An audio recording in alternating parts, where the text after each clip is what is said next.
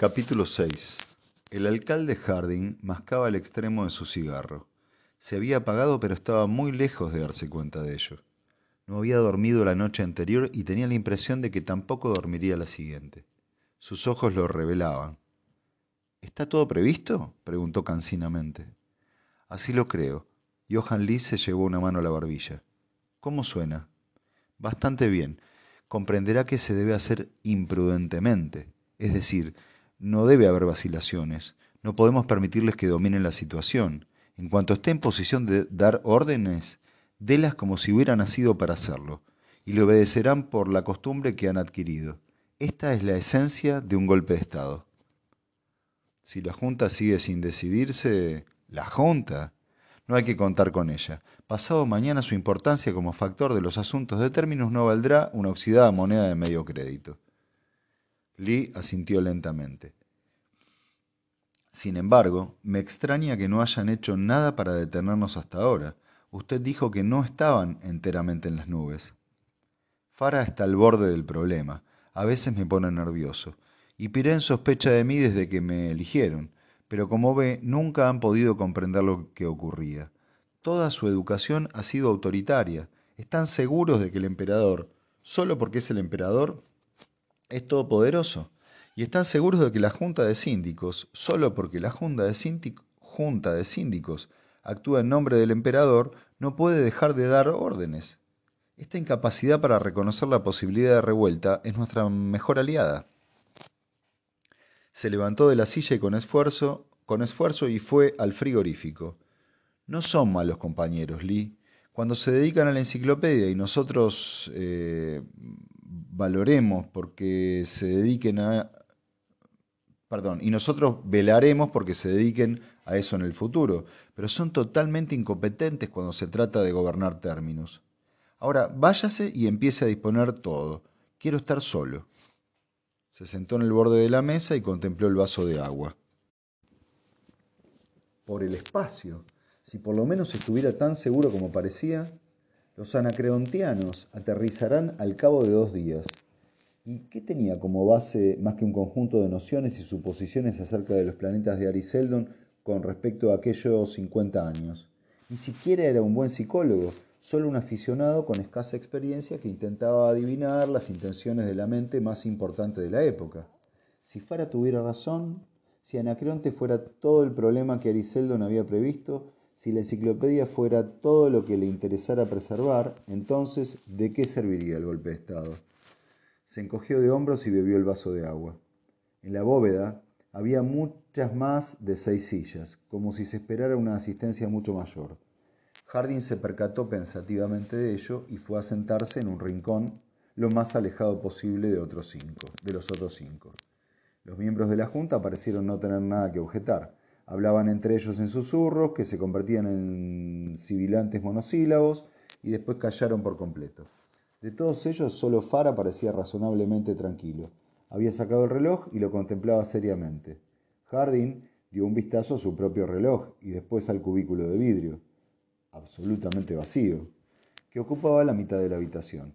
Era la única particularidad de la estancia, pues aparte de esto no había la menor indicación de que una partícula de radio estuviese consumiéndose hasta el preciso momento en que saltaría el seguro, se haría una conexión y la intensidad de la luz disminuyó.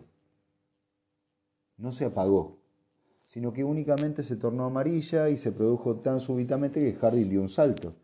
Había alzado la mirada hacia la luz del techo con verdadera sorpresa y cuando la bajó, el cubículo de vidrio ya no estaba vacío. Lo ocupaba una persona, una persona en una silla de ruedas. No dijo nada durante unos momentos, sino que cerró el libro que tenía en el regazo y apoyó los dedos en él. Y después sonrió, y su rostro pareció cobrar vida. Soy Ari Seldon. La voz era blanda y apagada. Harding estuvo a punto de levantarse para saludarle, pero se detuvo a tiempo. La voz continuó hablando. Como ven, estoy confinado a esta silla y no puedo levantarme para saludarles. Sus abuelos se fueron de Terminus hace unos meses. En mi época, sus abuelos se fueron de términos hace unos meses en mi época, y desde entonces sufro una incómoda parálisis. Como ya saben, no los veo, de modo que no puedo saludarles convenientemente, Ni siquiera sé cuántos de ustedes están aquí y por eso creo que debo conducirme con informalidad. Si alguno está levantado, que haga el favor de sentarse y si prefieren fumar, a mí no me importa. Se oyó una risa entre dientes. ¿Cómo iba a importarme? En realidad no estoy aquí. Harding buscó un cigarro casi inmediatamente, pero lo pensó mejor. Seldon apartó el libro como si lo dejara sobre una mesa que hubiera a su lado, y cuando sus dedos lo soltaron, desapareció. Hace 50 años, dijo, que se estableció esta fundación. 50 años durante los cuales los miembros de la misma han ignorado para qué trabajaban.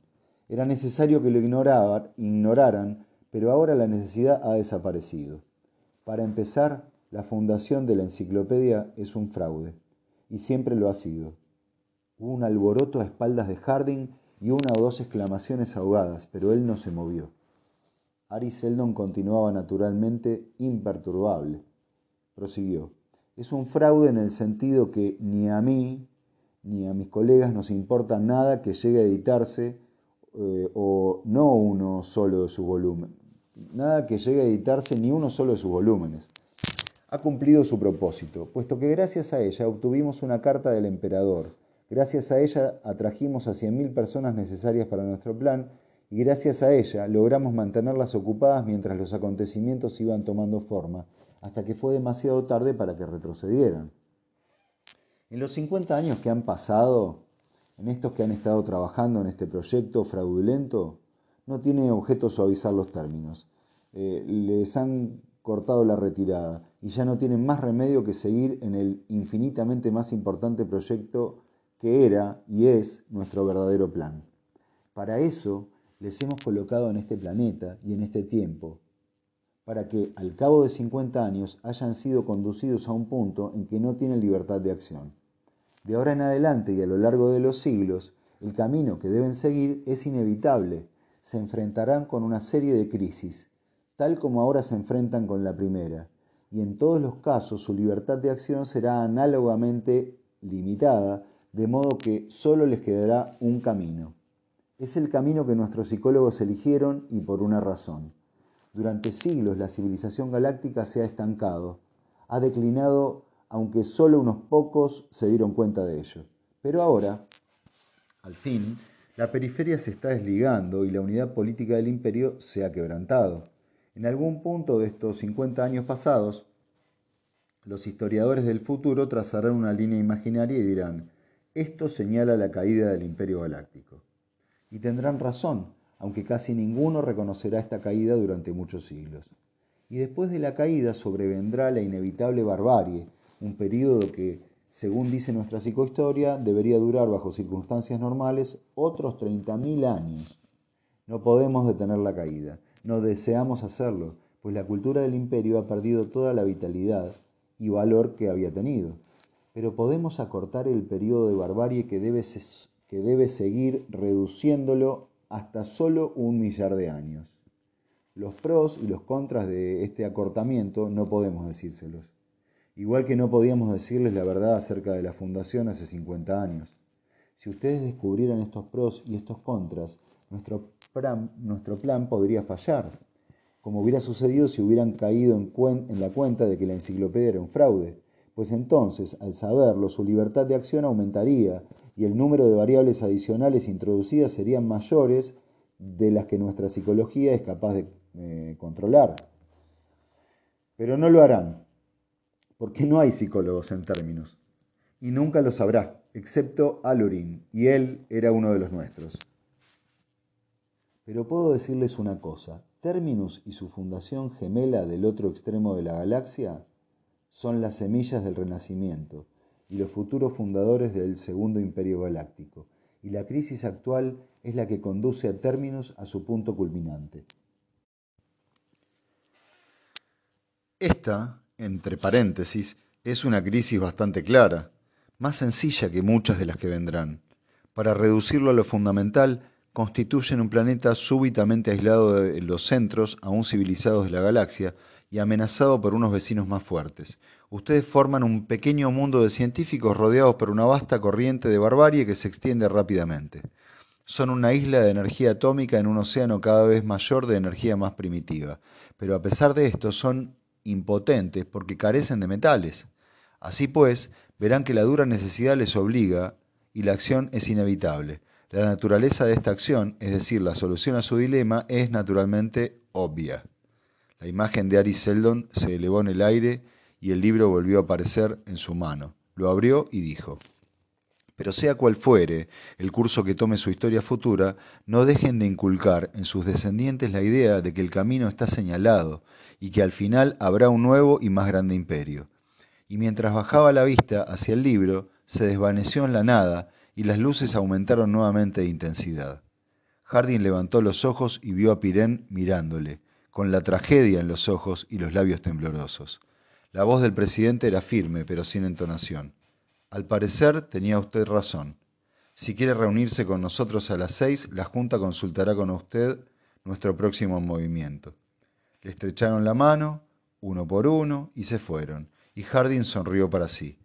Eran fundamentalmente sensatos para esto, eran lo bastante científicos como para admitir su equivocación, pero para ellos era demasiado tarde. Consultó su reloj. Aquella hora, a aquella hora, todo se habría consumado. Los hombres de Lee se habrían hecho con el control y la Junta no daría más órdenes. Los anacreontianos llegarían al día siguiente, pero esto también estaba bien.